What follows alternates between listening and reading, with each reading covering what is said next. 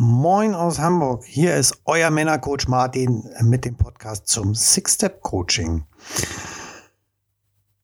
Heute möchte ich euch ganz gerne mal mitnehmen auf eine kleine Reise, die ich mit einem Klienten, der bei mir im Six-Step-Coaching ist, erlebt habe. Der Klient ähm, kam zu mir und sagte zu mir so als erste Aufgabenstellung, Martin, äh, ich möchte ganz gerne, dass du mir hilfst, dass ich gewisse Dinge ablegen kann, die mich blockieren, die mich fesseln und die meinen Fokus auf andere Dinge ziehen, die nicht gut sind für mich, für meine Zukunft und für meine Familie. Okay. Habe ich mir angehört, haben wir gesagt, okay, können wir dran arbeiten. Dieser Klient hat bei mir eine Vereinbarung unterschrieben ähm, für ein Coaching für volle zwölf Monate. Und seitdem arbeiten wir gemeinsam miteinander. Um, und das Coaching ist mittlerweile auch fast um.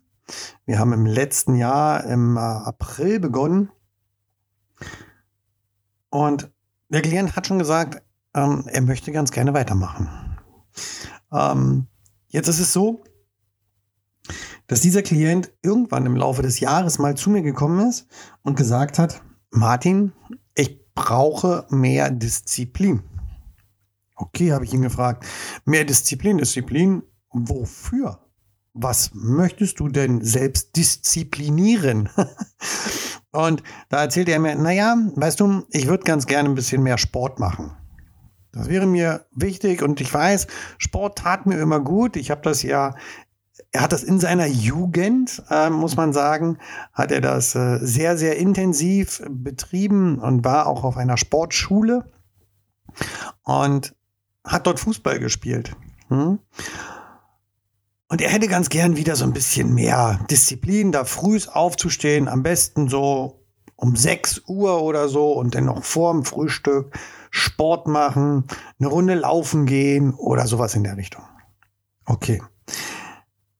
Das hat er mir alles erzählt. Währenddessen er mir das so erzählt hat, habe ich in seine Persönlichkeitsanalyse geschaut und habe dabei folgende Dinge festgestellt, die er selbst so gar nicht gesehen hat. Er hat es einfach nicht gesehen.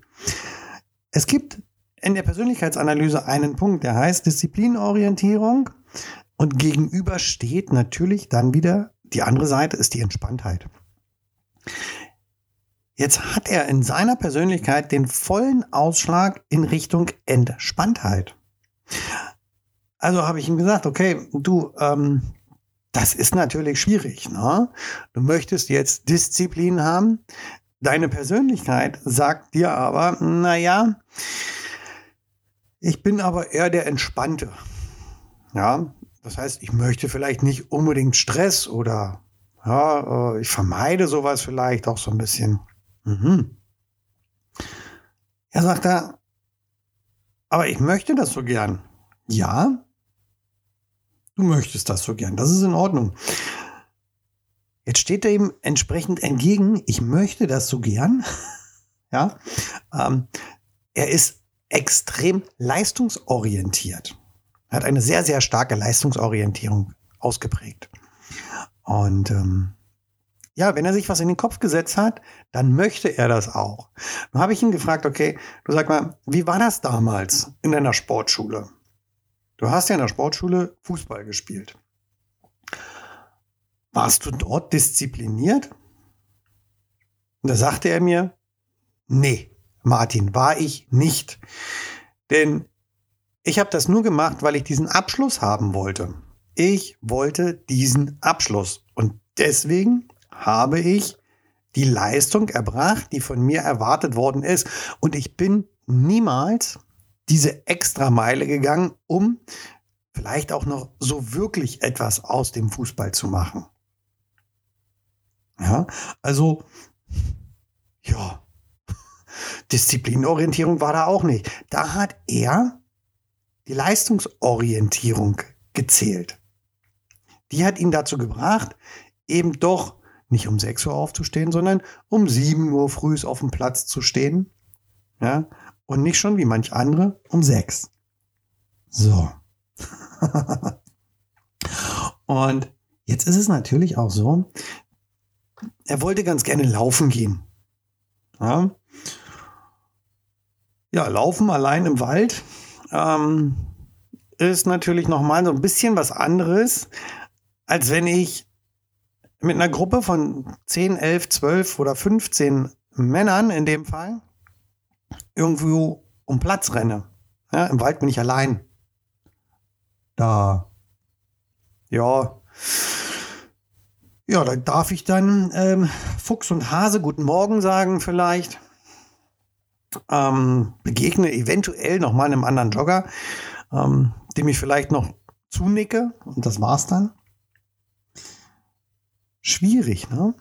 Schwierig, wenn jemand aus einem Teamsport kommt und der auch in der, in der Ausprägung eher in Richtung Wettbewerb liegt, also gegeneinander.